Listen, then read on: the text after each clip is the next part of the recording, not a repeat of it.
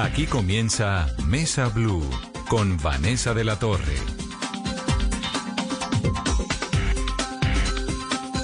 En punto hay un capítulo muy doloroso de la historia de Colombia, que es la historia del secuestro.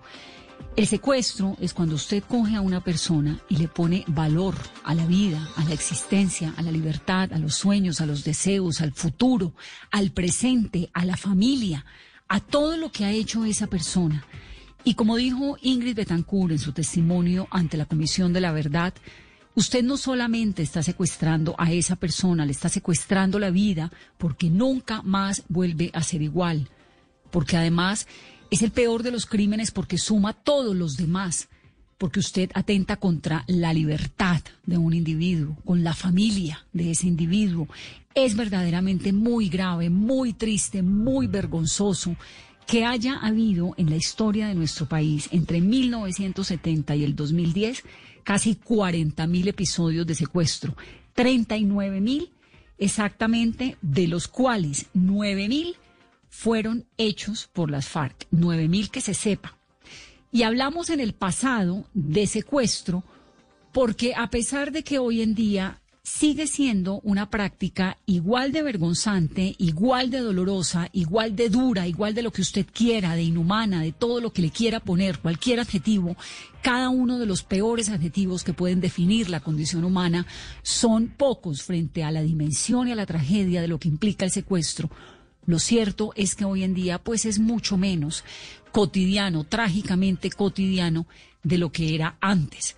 Cuando los colombianos comenzamos a ver esos campos tan horrorosos de las FARC, envuelta la gente en medio de alambres de púa, cuando nos comenzamos a enterar de las liberaciones, cuando comenzaron a salir a la luz pública las historias duras de Ingrid, de Clara, del general Mendieta, de John eh, Frank Pinchado, de todo esto, por eso es tan importante lo que ha ocurrido con la guerrilla de las FARC en las últimas horas, con el hoy partido de la FARC.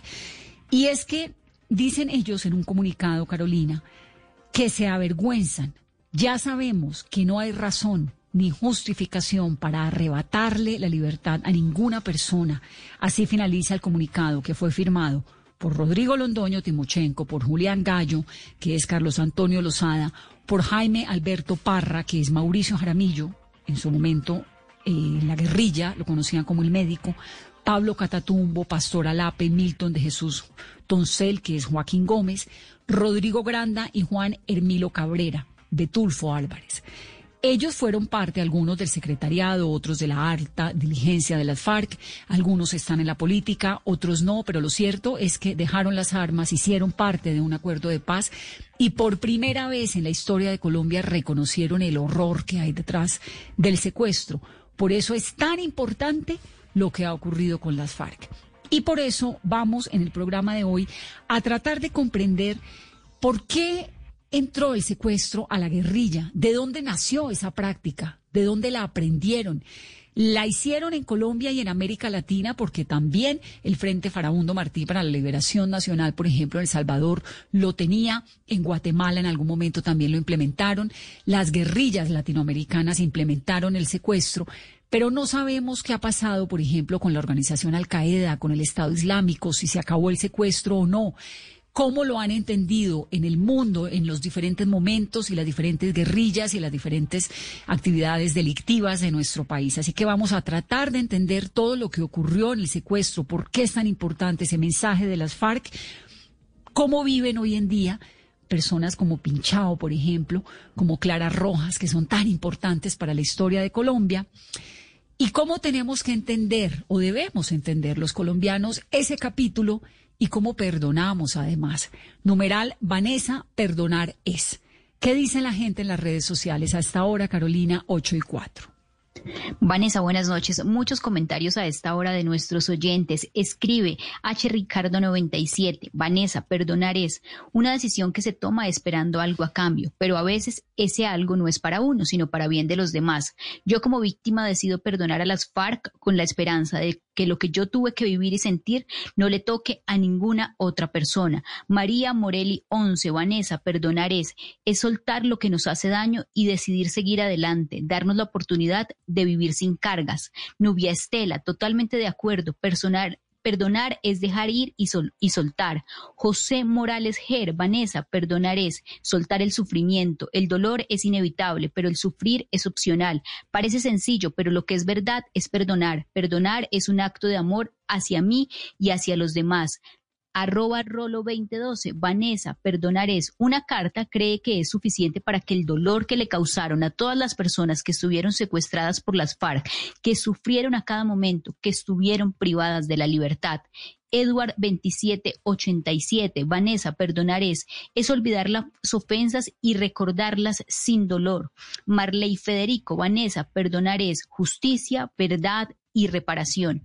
Patricia B. Vanessa Perdonares es el nivel más avanzado de la evolución del ser humano, tan fácil de definir tan difícil de materializar. Hasta un recuerdo es quien más traiciona la voluntad del perdón. Algunos de los comentarios que estamos recibiendo de todos nuestros oyentes con el numeral de esta noche, Vanessa Perdonares. Vanessa Perdonares, es muy difícil porque usted no le puede pedir a un país como el nuestro, que es atravesado por una violencia de seis generaciones, que perdonen todos igual. El perdón es distinto. Cada uno busca una manera de que la vida se pueda reponer de una forma distinta. Usted no le puede pedir a todos que con los dolores del uno entendamos la vida todos igual. Cada uno ha vivido la historia de la guerra de Colombia de una manera distinta. Por eso es tan difícil reconciliarse en este país, pero también por eso es tan importante lo que ocurrió en las últimas horas con las FARC. Camilo González es investigador, es director y fundador del Instituto de Estudios para el Desarrollo y la Paz, INDEPAZ. Fue también fundador del Centro de Memoria, Paz y Reconciliación, fundador y director hasta el 2016. Y es un hombre que estuvo en los escenarios de diálogo nacional y en los procesos de paz con el M-19, con Quintín Lame, con el EPL, con el PRT, con el ELN. Conoce perfectamente la historia de la guerra y de las faltas de diálogos y también de los diálogos y los intentos de paz que ha habido en nuestro país. Camilo, bienvenido a Mesa Blue. Buenas noches, Vanessa. Un gran saludo para la audiencia y para ustedes. Un gusto, Camilo. ¿Cómo entiende usted este mensaje de la FARC? ¿Por qué es tan importante?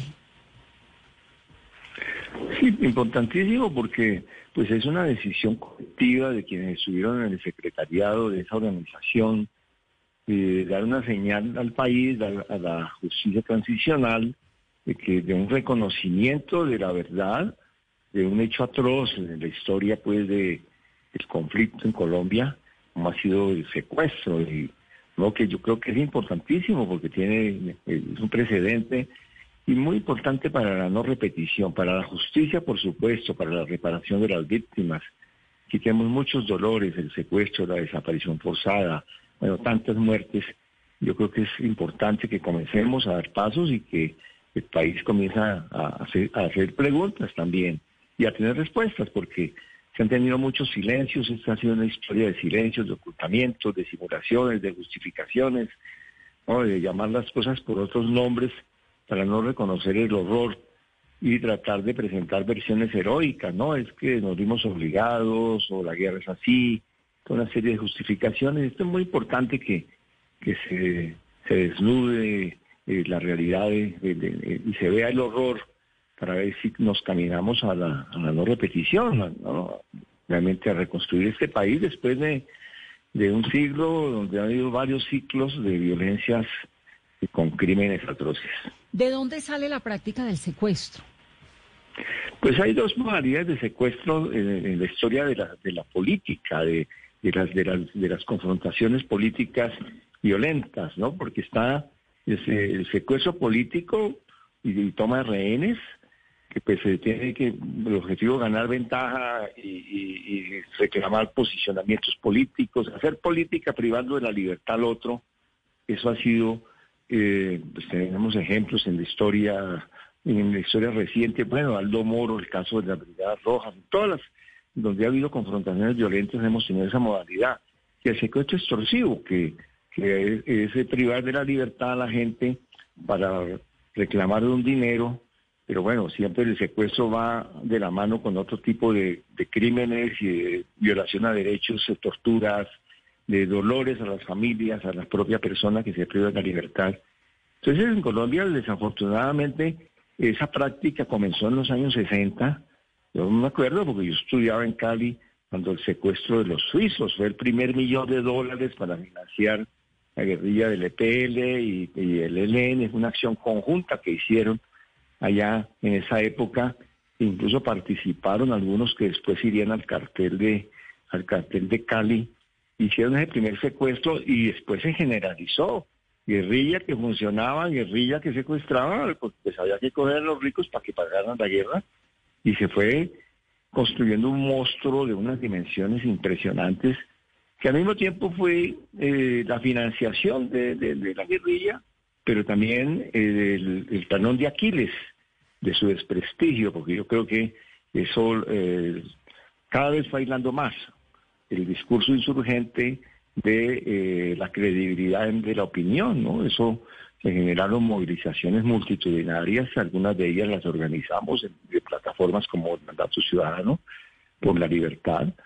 Y entonces eso desafortunadamente fue una práctica en Colombia. Yo creo que es cierto que en otros países se han dado situaciones de uso de la privación de la libertad, pero más que todo el secuestro político, y el secuestro con rehenes, que es igual de atroz, ¿no? la toma de rehenes eh, o la, toma de prisioneros con prisiones prolongadas, con situaciones indignas y de tortura, como lo relata Ingrid Betancourt. Todas esas son situaciones que, que han sido gravísimas y eh, yo creo que Colombia en secuestro extorsivo desafortunadamente tiene el campeonato mundial.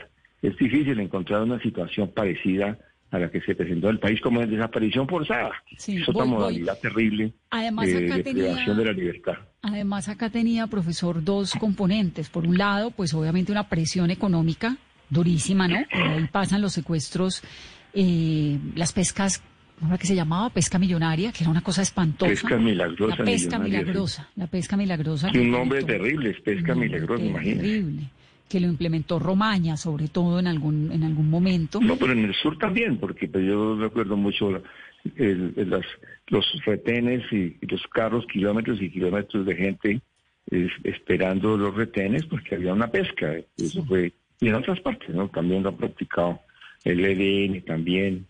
Es una, todo esto ha sido muy odioso. Muy odioso. Y luego está también el secuestro con presión política y el otro con fines extorsivos eh, de dinero.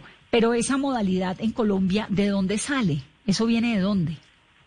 No, la verdad que, eh, como le decía, en los años 60 comenzó a practicarse. Y eso quedó como en el, como en el, en el, ADN del, del funcionamiento de las guerrillas en Colombia, todas las guerrillas. Antes de formar una guerrilla, primero estaban haciendo el ejercicio del secuestro para financiar. Entonces se, desvalorizó la, dignidad humana. Creo que ese fue es de, los, de, los, de los costos grandes de este proceso de insurgencia, de contrainsurgencia en Colombia, ha sido la práctica del secuestro, pero se generalizó.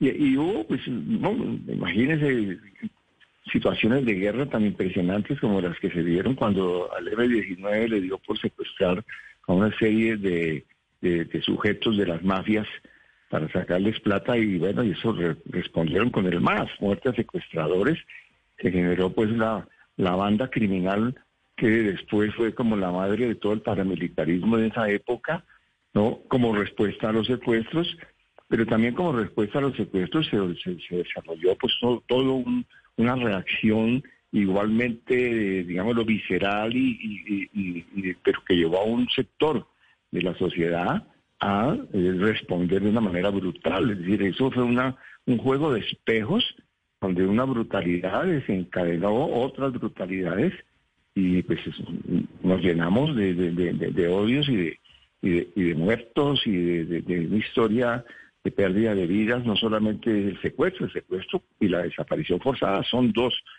elementos que nunca pueden separarse en su atrocidad. No, no hay que comparar nunca un mal con otro pero son dos cosas, cosas terribles, pero aquí se destapó la monstruosidad, definitivamente hemos pasado por unas guerras y unos conflictos violentos con, contra la dignidad humana, has quedado en último lugar. Esa práctica tan dolorosa del secuestro que vimos en Colombia, que lo hemos visto, decíamos ahora, la toma de rehenes en otros lugares del mundo, etcétera, eh, ¿Lo han implementado también otras guerrillas? El, por ejemplo, eh, el Ejército para la Liberación Palestina lo tuvo en el Medio Oriente, ¿lo implementaron? Sí. el secuestro ha sido parte de, de, todo, todo grupo armado de guerrilla, de insurgencia, paramilitar, de contrainsurgencia, todo han practicado la privación de la libertad, como dice el derecho internacional humanitario, ni en la Corte Penal ni en el, ni, en el derecho internacional humanitario se utiliza la palabra secuestro. El secuestro es una categoría del Código Penal para una modalidad, secuestros torcidos y otras formas de secuestros. Pero esto, en, todas estas conflictividades violentas se recurre a la privación arbitraria de la libertad, el sometimiento de la voluntad eh, de, de las personas para lograr ventajas, unas económicas y otras políticas. Eso ha sido parte de, todas esas conflictividades de las guerras y en todos los bandos. Todos los bandos se, se, acude a la privación de la libertad para eh, ganar ventajas. Aquí estamos hoy hablando del secuestro eh, de las guerrillas y particularmente de las FARC porque se produjo un hecho importante que es esta declaración ante la, ante la JEP, pero hay que mirar de conjunto el tema de la privación de la libertad en los conflictos armados y en las guerras como una de las aberraciones inherentes a estas formas de barbarie. Pues aquí se calumnan los bárbaros porque pues esas cosas no tienen ningún punto de comparación, digamos, ¿no? Pero desafortunadamente en estas eh, violencias, guerras, luchas de guerrillas, eh, antiinsurgencias y demás, la privación de la libertad, incluido el secuestro, pues forma parte de, de, de los crímenes de esa humanidad y un secuestro en condiciones como las que vivimos en Colombia por parte de las FARC. Además, esa práctica tan prolongada, por ejemplo, en el tiempo, porque en Colombia hubo militares, policías y civiles que duraron más de 10 años secuestrados. ¿Eso es normal en el marco del conflicto, que sea tan prolongado ese tiempo de la privación de la libertad? No, es bueno, es que todo todo es anormal, desde la toma de un prisionero hasta cómo se le trata, si se habla de prisioneros, si se acepta esa categoría pues de, la Conjunción Armada, pero en el caso de los soldados y policías, sobre eso incluso en el Centro de Memoria, que cuando yo dirigí sacamos varias publicaciones hechas con las víctimas, ellos estuvieron, los familiares de los policías, casi quedaron parte de su oficina, Marlene y demás, y estuvieron allí eh, contando, y una de las cuestiones que era sentimiento general, era la prolongación de estos cautiverios, aparte de las condiciones de esos cautiverios, porque pues es cierto, ese símbolo de los alambres de púas, ese es una cosa terrible, esa imagen, yo creo que de las derrotas a las FARC eh, ante la opinión nacional e internacional fueron esas imágenes, las imágenes de soldados y policías, no estamos hablando de, secuestro extorsivo ni de secuestro político. Estamos hablando de esos, esos, esos rehenes, esos prisioneros, esa forma de secuestro, ¿no? Que fue a los ojos del mundo escandalosa, gente encadenada, eh, es decir, el, garantizar en la selva que la gente no se les vuele y gente con formación militar, pues tenía como condición un sometimiento de la dignidad, de, un, sometimiento a las condiciones de, pues, más, primarias de subsistencia, a la arbitrariedad para cualquier movimiento, ¿no? Y entonces, eh, yo creo que fue de los hechos más atroces que conmovió la opinión, ¿no? Y que le significó unos costos políticos tremendos a las Yo creo que se aislaron muchísimo. Si, si alguna vez se hace el balance y ellos hacen el balance de qué pasó, por qué no pudieron llegar más lejos, en sus pretensiones insurgentes o de copar la opinión, de tener simpatías, el capítulo del secuestro es uno de los puntos que yo creo que más que cualquier estrategia militar, es el, es el, desprestigio autoinfligido. Es parte de lo que son los eh, elementos que tener en cuenta a la hora de mirar la, del debilitamiento político, los golpes políticos y eh, sí, las limitaciones, para no hablar de en otros términos, de lo que fue el proyecto de, de, las FARC. Allí fue ese capítulo, incluido el capítulo de pues, policías y soldados, que además fue revertido porque eh, hubo movilizaciones muy grandes, pero muchísimas movilizaciones. Yo lo digo porque pues las organizamos. No, pero Estuvimos al lado ¿cuánta de, de gente todos los secuestrados. en la en las calles fue una la imagen de Ingrid Betancourt Sí, sí, pues, millones de personas, sí, fue la eso- eso yo vergüenza tengo- el- eso sí fue el deterioro de cualquier posibilidad de imagen política que en algún momento en ese capítulo pudieran tener las FARC. Camilo, gracias por estar aquí en- esta noche en Mesa Blue. Un saludo grande. Bueno, Vanessa, un gran saludo. Gracias por Hasta estar aquí. Esa imagen, Carolina, de Ingrid Betancourt, esa imagen de cuando salen ellos en la operación Jaque, el trabajo que hay que reconocerle a Piedad Córdoba en ese momento con Hugo Chávez, que el gobierno de Álvaro Uribe los nombró a ellos como mediadores, obviamente con unos costos en las relaciones bilaterales que fueron muy difíciles, pero hizo un trabajo ella importantísimo por traer a la libertad en varias oportunidades a secuestrados de las FARC. Eh, las FARC terminan contando lo que están contando porque además les toca, porque acá hay una cosa que se llama la Jurisdicción Especial para la Paz, donde tienen que contar verdades, porque si no cuentan verdades, se someten a la posibilidad de no estar en la JEP. Entonces, todo esto tiene una obligatoriedad que es obviamente la justicia transicional y el Tribunal de Paz y la Jurisdicción Especial para la Paz, y también, pues, la voluntad de querer en este momento decirle y contarle al país qué fue lo que pasó, que eso es supremamente importante. ¿Que es suficiente? No. Nunca será suficiente contar todos los horrores de la guerra en Colombia. Pero ahí vamos. La guerra nuestra y la sociedad nuestra necesita ser desandada y necesita ser contada. John Fran Pinchao estuvo ocho años y medio secuestrado desde noviembre del 98 en la toma de Mitú, en el Baupés, hasta la noche del 28 de abril del 2007, cuando arrancó una travesía inverosímil por medio de la selva colombiana que lo trajo a la libertad. John Frank, bienvenido a Mesa Blue, qué gusto escucharlo siempre. Eh, muchas gracias, un saludo para todos ustedes, muy amables. ¿Cómo está hoy? Usted tiene dos hijos, ¿no? Uno como de la edad suya, de 21 años además. sí. sí, está en la universidad, está estudiando psicología y mi niña pues pequeña hasta ahora pues está en el colegio, pero ahí van creciendo, gracias a Dios. ¿Y usted cuántos años tiene hoy en día? Ya, ya me estoy acercando al medio siglo. ¿A los 50? ¿Ya va para los 50? No, menos, por ahí 43 debe tener. 47. 47. ¿Y cómo está hoy en día, por ejemplo, en su vida, cuando piensa en esos años en la selva, en esa travesía, en todo lo que le ocurrió? Usted estuvo en Estados Unidos una época, estuvo en Francia, estudió, escribió un libro, tantas cosas que ocurrieron, escuchando ahora esto que dicen las FARC, ¿qué se le pasa por la cabeza? Bueno, pues pienso que una carta eh, no es suficiente, una carta pues es simplemente como un, acto simbólico. Eh, este tipo de manifestaciones deben hacerse en su momento jurídico y no a través de estos medios.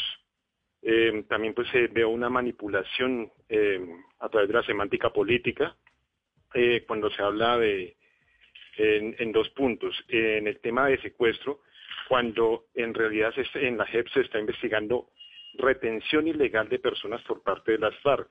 Eh, entonces esto pues eh, sale de la responsabilidad porque ellos están aceptando un, un secuestro, pero realmente el caso 01 habla de retención ilegal, lo cual pues que tiene relación pero no tiene conexión directa porque se está investigando una cosa y se está hablando de otra.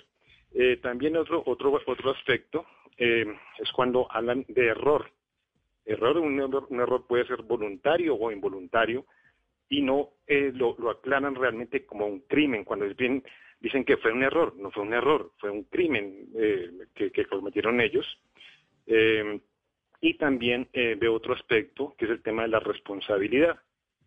Aceptan este supuesto error, que en realidad es un crimen cometido por ellos, pero como organización armada de las FARC, como organización criminal. Aceptan que cometieron eso, pero hoy ellos, eh, hoy en día ellos son una organización política, eh, eh, lo cual pues que conlleva a una impunidad, porque si vamos a reclamarle a la, organización, a la organización criminal ya no existe y no hay, eh, no aceptan una responsabilidad individual. Eh, es así como que finalmente nadie va a responder por eso. Eh, también en, en- otro aspecto, eh, como lo decía, lo decía eh, mi general Mendieta, eh, la JEP es un tribunal de impunidad. como lo han manifestado ellos mismos, las guerrillas, que es un tribunal eh, puesto por ellos, pues vemos que aquí no ha surtido ningún efecto eh, a futuro y yo creo que esto a, a, través de los años va a tener que llevarse a la justicia internacional porque en realidad vemos que no, no existe una la verdad eh, propiamente dicha ni tampoco existe una reparación a John Frank. Usted, obviamente es entendible, ¿no? Que usted tenga esa posición frente a la JEP, frente a la declaración de, de las FARC, de todo esto. Es totalmente entendible porque este es un país agrietado donde además la gente ha sufrido muchísimo. Usted tiene en su corazón tantas heridas de esos años dolorosos del secuestro. Pero digamos, este proceso, el hecho de que estén contando cosas, el hecho de que estén reconociendo, ¿le da a usted algún tipo de credibilidad al proceso de paz? O, no le parece que, o le parece que nada de lo que digan o lo que hagan ahora es suficiente porque necesitan ir a la justicia tras las rejas, que según es lo que le entiendo. Eh, así es, o sea, eh, vemos que aquí pues, finalmente, o sea, es una, impunidad total. Como decía en ese momento, la semántica política, eh, emplean términos para confundir a la, opinión pública. ¿Cómo se atreven a decir que fue un error y no pedir perdón por el crimen? Ellos deberían decir perdón por el crimen que cometimos, no un error, un error involuntario o voluntario que un error se comete pues eh, la mayoría de las veces involuntariamente, pero cuando es un crimen un crimen que está eh, propiamente planeado, tiene un objetivo, eh, tiene unos, unos, unos victimarios, es totalmente inadmisible este concepto. Eh, como decía, hablaba yo con, Consuelo González de Perdomo, eh, muchas veces los guerrilleros de base, eh, amparados en que si no, si no cometen el delito que les ordenaron, eh, son asesinados ellos o sus familias, pues hacen este tipo de cosas pero eh, siempre ordenados por la cúpula. Y es ellos los que realmente deben responder individualmente, no como organización, porque como lo dije, eh, si le vamos a reclamar a la guerrilla a las FARC, pues no le vamos a reclamar a nadie, porque realmente no existe, ya, no existe la guerrilla a las FARC ahora. De esa época del secuestro, que obviamente fue muy, muy dolorosa, ¿qué recuerda, qué rescata, qué vivió que hoy en día ya con la calma del tiempo diga, esto pasó, no sé, qué, qué nos puede recordar? No, pues que, es que uno no puede rescatar nada de la muerte. Eh, como lo decía Ingrid Betancourt, es, está realmente muerto. Eh, uno no puede tomar eh, decisiones en absoluto. uno está al libre albedrío de ellos, que en cualquier momento le, le, le, seguen la vida por alguna decisión de alguno de los mandos, por, por alguna operación militar, por la mordedura de una serpiente, por eh, algún mordisco de, de, grupo, de pirañas o por alguna enfermedad como el paludismo eh, o otro, tipo de enfermedades. Eh, o, en el caso, por ejemplo, de mi general, mi, coronel Guevara, que pues murió por falta de atención médica, el caso, el caso de, mi compañero de promoción, mi curso Peña Bonilla, que lo sacaron del, del campamento con dos cadenas en el cuello, un guerrillero jalándolo de, adelante, otro jalándolo de atrás, dándole con su fusil, y finalmente lo desaparecieron y hoy en día desconocemos eh, paradero de Peña. El, caso de Murcia, que al escaparse también se desapareció. Em, el caso del, del, Quintero, que lo asesinaron. El caso de los diputados, el caso de, del, del cabo del cabo Marulanda. O sea, son muchos, muchos, muchos los casos. El caso del gobernador de Antioquia.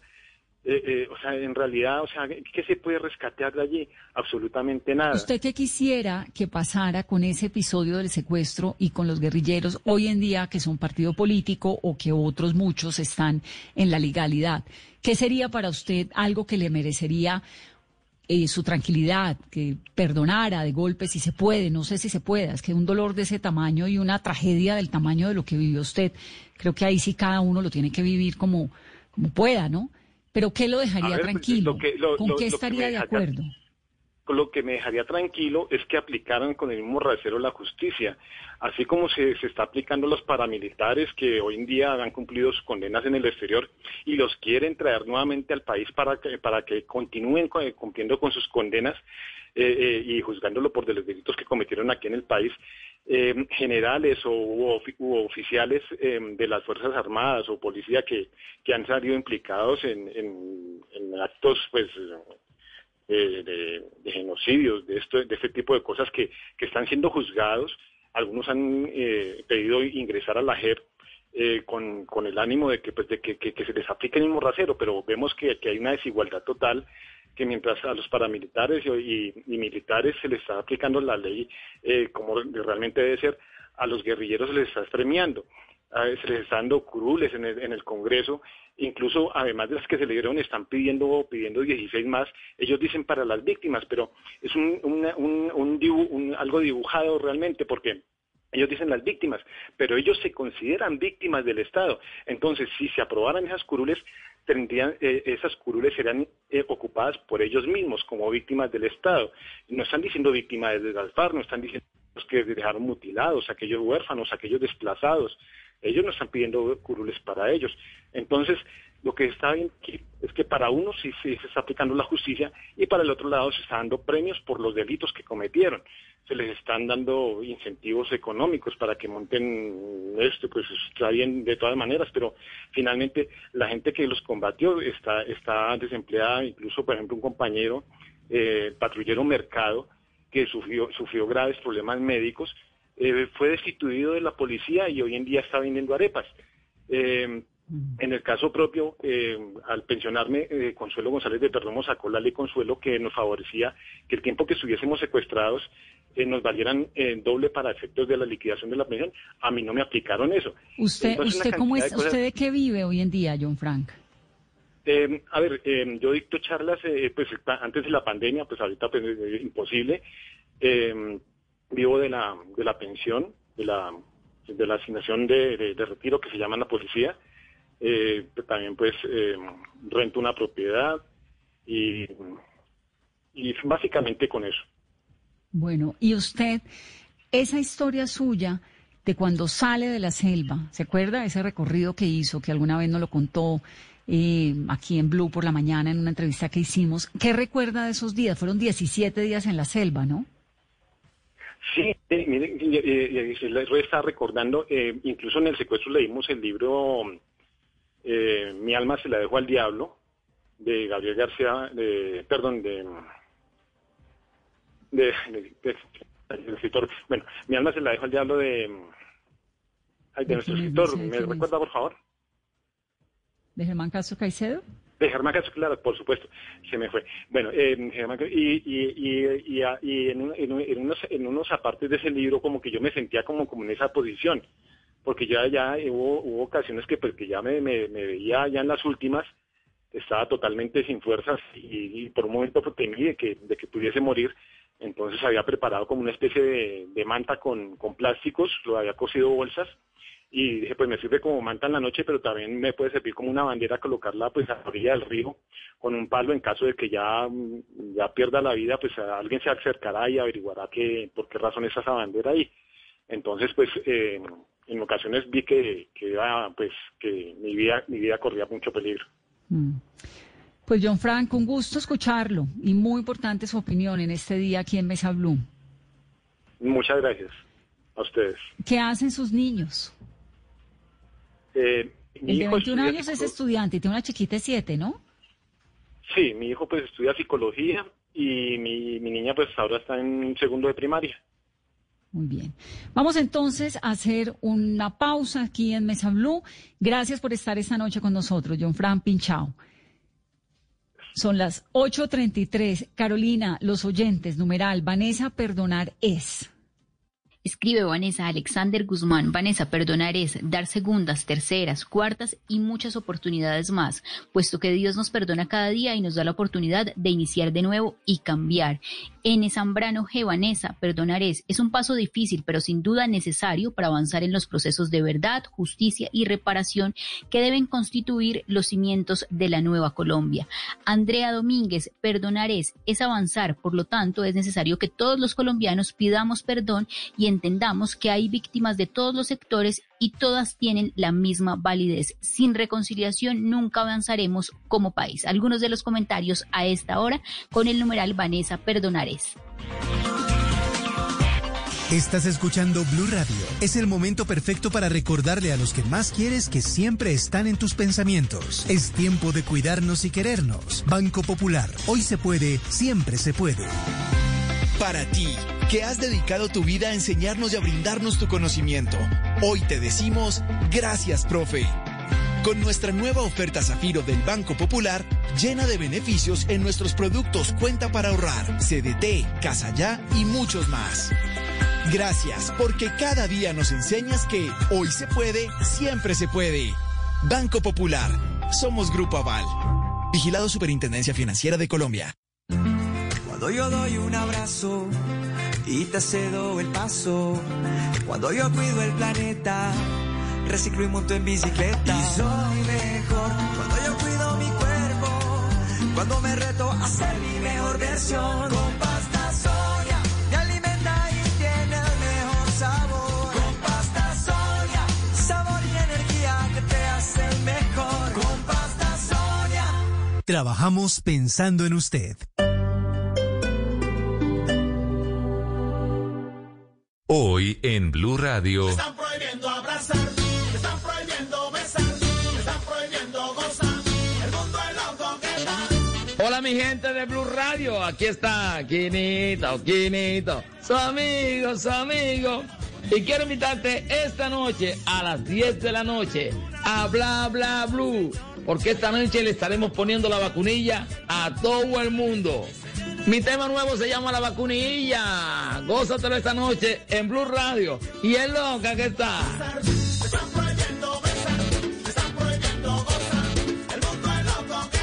Bla bla blue. Porque ahora te escuchamos en la radio. Blue Radio y bluradio.com. La nueva alternativa.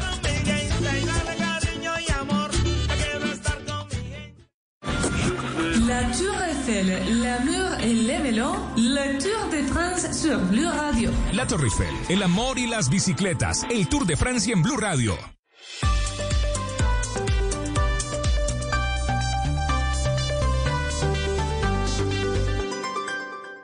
Estás escuchando Blue Radio. Es el momento perfecto para recordarle a los que más quieres que siempre están en tus pensamientos. Es tiempo de cuidarnos y querernos. Banco Popular. Hoy se puede, siempre se puede.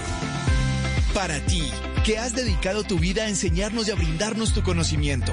Hoy te decimos, gracias, profe. Con nuestra nueva oferta Zafiro del Banco Popular, llena de beneficios en nuestros productos Cuenta para ahorrar, CDT, Casa Ya y muchos más.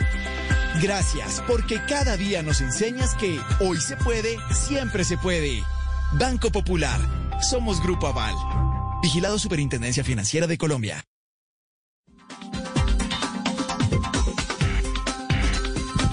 Ocho treinta y siete minutos de la noche. Numeral Vanessa, perdonar es. Es algo muy personal.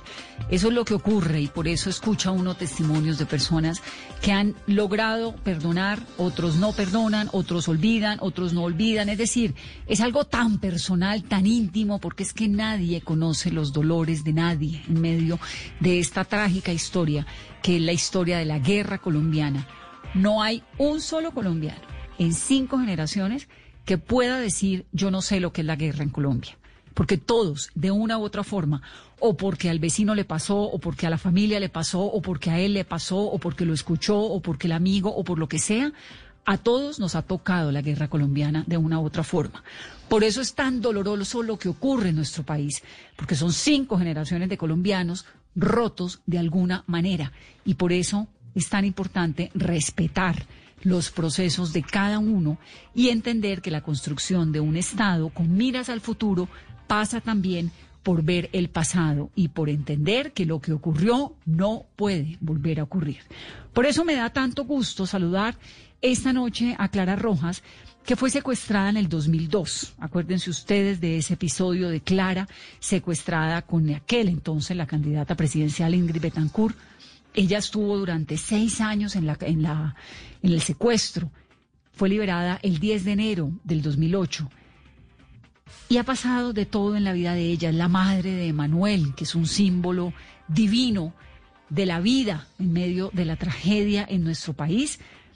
y es miembro del Partido Liberal. Estuvo elegida dentro de la Cámara por Bogotá para el periodo 2014-2018. Clara, bienvenida a Mesa Blue, qué gusto. Sí, Vanessa, para mí también es un gusto. Mil gracias por la invitación y un saludo también muy cordial a toda la mesa de trabajo, Carolina, y, y bueno, mil gracias por tenerme en cuenta. No, por favor, aquí siempre nos encanta escucharla porque además usted pues con esa sapiencia que maneja y con esa tranquilidad y uno la escucha y siempre tiene como unas lecciones de vida. Yo quisiera saber usted qué opina de todo esto que está ocurriendo, de lo que han dicho eh, los miembros del partido de las FARC, de lo que usted recuerda o no quiere recordar, no sé, del secuestro. ¿Qué, qué le pasa por la cabeza? Bueno, no, sin duda la noticia que nos convoca hoy es el comunicado de las FARC de ayer. Yo le confieso que lo leí esta mañana y me pare... no lo esperaba realmente y me pareció un paso muy importante. Finalmente creo que es la primera vez que ellos reconocen que han secuestrado. Históricamente se habl- hablaban era de retenciones ilegales, pero no del término del secuestro, de manera que me parece que es como un paso adelante en el reconocimiento de una situación pues que fue muy muy grave, ¿no? Y adicionalmente el hecho de que pidan perdón y reconozcan el daño causado, el hecho de habernos privado de la libertad, el hecho de, como ellos mismos lo señalan, de habernos arrebatado la dignidad por tantos años. De manera que me parece que hicieron como una reflexión, lo cual me parece que es valioso. Se habían demorado y, reconozco que les ha costado, pero pero me parece que el, que el paso es importante porque ya como que el proceso de paz, o por lo menos la situación en la JEP era como que estaba haciendo aguas, entonces de alguna manera esto le vuelve a dar como un impulso y demuestra que, que tienen algún tipo de compromiso con, con el proceso, ¿no? Sí.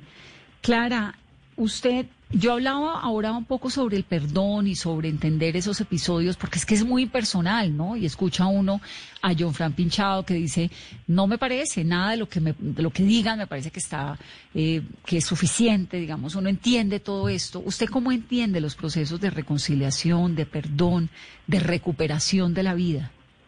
Pues realmente es que son procesos casi que mm, cada persona reacciona tan diferente y es un mundo.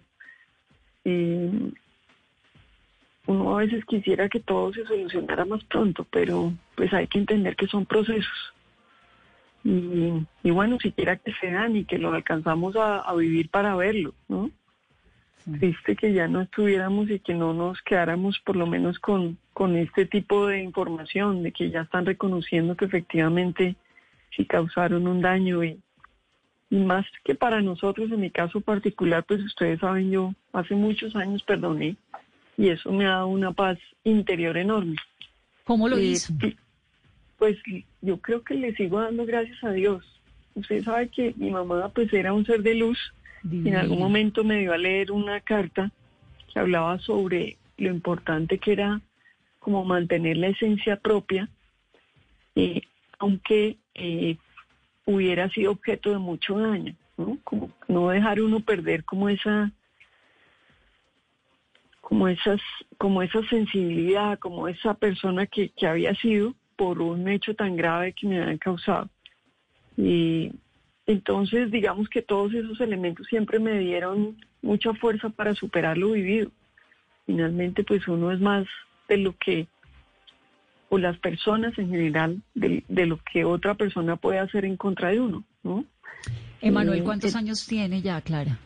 Pues por fortuna mm, ya tiene como 16, ya todo es un señor. ¿Y cómo es Emanuel? Pues le cuento que él pues ya es un adolescente, un joven, ya grande, ya incluso está inmenso, ya me pasó. Tampoco me esperaba tan rápido. Y bueno, pues vive su vida normal, ¿no? Sus clases del, del cole, ahora que estamos en la pandemia, pues le tocó como todos de manera virtual. Y, y bueno, yo diría que en general la gran bendición que yo le doy a Dios y a la vida es la oportunidad de que él se haya podido adaptar a su vida normal como cualquier chico de su edad, ¿no? Es que es muy impresionante eh, lo suyo, porque usted además pues tiene, eh, es que toda esa época fue muy impresionante, todo ese episodio fue bárbaro lo que ocurrió, eh, Emanuel perdido, que volvía, lo de su mano, lo que le ocurrió, pasó el tiempo muy rápido, la última vez que vimos a Manuel fue tal vez hace tres, cuatro años, cuando la visita al Papa. Me acuerdo. Cuando vino el Papa, correcto. Que, seguía Sí. siendo chiquito, porque tenía 13, Seguía 12 siendo años. chiquito. Sí, claro, no, ya está todo un viejo. Pues no, pero ya es un niño lindo. mucho más consciente. ¿Y él qué tanto sabe de todos estos episodios? ¿Qué tanto le interesa la vida cotidiana complicadísima de la política colombiana? Este episodio de las FARC. Y bueno, todo eso, todas esas preguntas, ¿en qué quedan para él? Bueno, yo he tratado como de equilibrar, de tratar de equilibrarle y no atosigarlo con noticias, además porque todos los días salimos de una para otra peor, ¿no? Sobre todo en los últimos días que ha sido tan complicado. Pero yo igual trato de, comentarle algunos hechos que me parecen graves para que en todo caso pues vaya entendiendo la realidad que es compleja, ¿no? Entonces, eh, pues le voy comentando. Este caso particular sí se lo comenté y le conté que habían enviado un comunicado y más o menos el sentido de lo que esto significaba, ¿no? Como un avance para la reconciliación. Pues él me escucha y yo lo veo con, con mucha atención que, que me pone cuidado.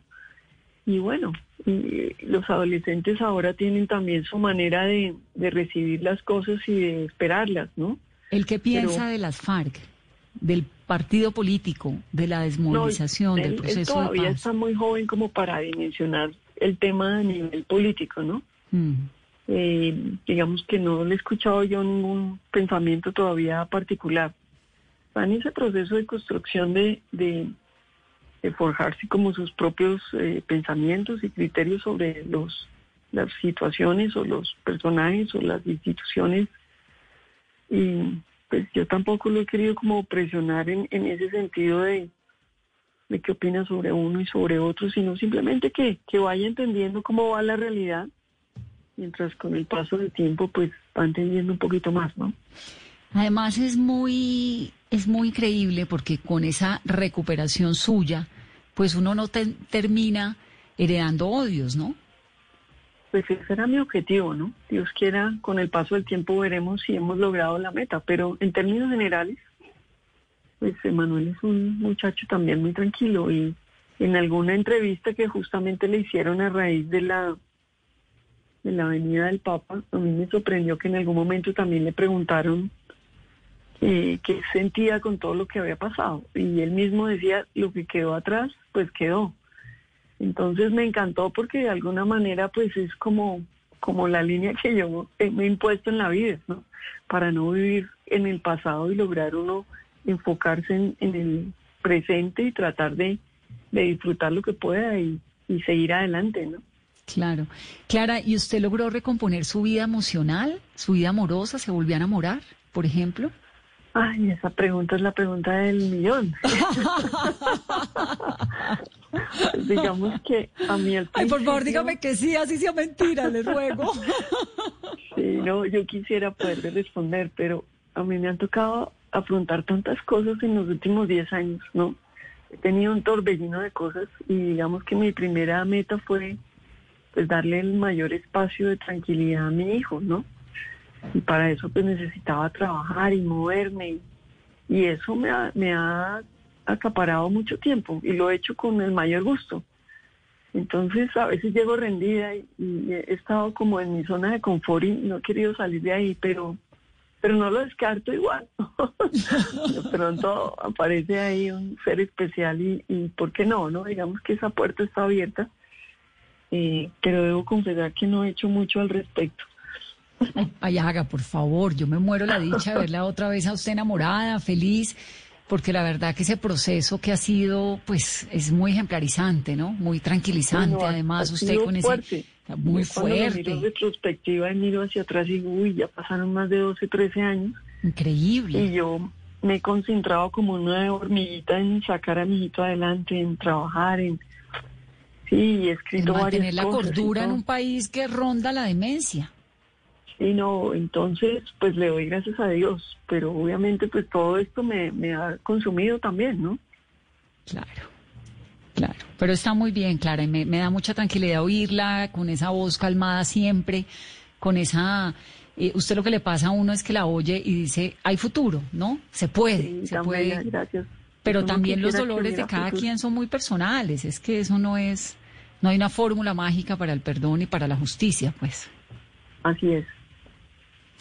Bueno, pues un saludo muy especial, Clara, y sobre todo un saludo muy especial a Manuel. Ay, tan bella. Pues no, mi gracias a ustedes allá en la mesa, mi gracias por tenernos en cuenta. Y bueno, para terminar también diciéndole que yo creo que todo esto de alguna manera se es posible que se recomponga, porque finalmente pues hemos apostado tanto a que la paz funcione, ¿no? ¿Sí Eh, será? Entonces, de alguna manera, pues uno lo que quisiera es que pudiéramos vivir todos los colombianos más tranquilos, que superáramos todo este tema de la polarización y que pudiéramos de alguna manera como a veces estar por encima de ciertos acontecimientos para que para que no engendráramos odio. O sea, yo creo que el odio no nos permite evolucionar y ser conscientes de eso, que esa es la maravilla del perdón. Yo creo que a mí lo que me ha salvado para poder vivir estos 10, 12, 13 años que ya estoy de vuelta en la libertad, pues ha sido eso. No, no, no me he permitido y he hecho el esfuerzo de no anidar odios en el corazón. Y es como la invitación que yo le quisiera hacer hoy a todos mis compatriotas. Oiga, salgámonos de esta polarización y, y no nos dejemos envenenar el corazón y el alma, que eso no nos deja salir adelante, ¿no? Sí, eso sí sería lo que nos toca hacer como sociedad, de alguna manera, dejar tanto odio, tanta polarización, que bueno, es un país en el que la gente piensa distinto porque es una democracia y de eso se trata, pero no necesariamente pensemos distinto, agrediéndonos y convencidos de que la única verdad es la de cada uno, que terminamos siendo igual de radicales a los que criticamos. Clara, un gustazo, un saludo. Sí, no, mil gracias a ustedes y, y feliz noche. Feliz noche. 8.51 minutos de la noche. El coronel Raimundo Malagón, Carolina, en el momento de su secuestro, que fue el 4 de agosto del 98 en la Uribe Meta, era subteniente del ejército. Hoy es el único militar que continúa en el servicio activo, ¿no? Sí, Vanessa, él sigue siendo parte del Ejército Nacional y él fue liberado en la Operación Jaque el 2 de julio del 2008. Coronel, bienvenido a Mesa Blue. Aló, buenas noches, muchas gracias por la invitación. Qué contento me encuentro de poder participar con ustedes en tan especial mesa de trabajo. Ah, nosotros felices aquí de tenerlo. Queríamos saber su opinión, qué se le pasa por la cabeza y por el corazón con ese reconocimiento que han hecho los miembros de la antigua guerrilla de las FARC sobre el horror del secuestro. ¿Qué se le pasa a usted por la mente, por el corazón, coronel? Pues la verdad es que hay un cúmulo de sentimientos encontrados. Eh, impotencia a veces, pensar que nuestro país sufrió uno de esos flagelos y uno de esos capítulos eh, horrorosos como fue el, el secuestro de, compatriotas, ¿no? Uno de los crímenes más atroces de la humanidad. Eh, se me pasa por la mente también eh, situaciones eh, difíciles eh, de, de, los campos de concentración, eh, de los alambres de púa que el mundo entero conoció a través de ustedes, los medios de comunicación.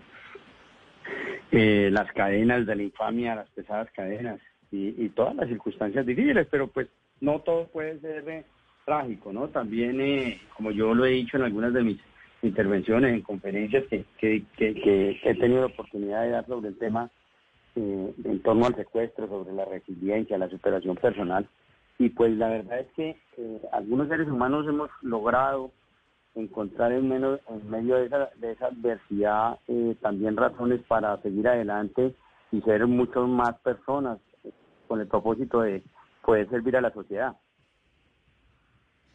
¿Y cómo hace usted para lidiar, por ejemplo, con su servicio activo, ¿no? Trabajando como lo hace dentro de, de pues, del servicio militar.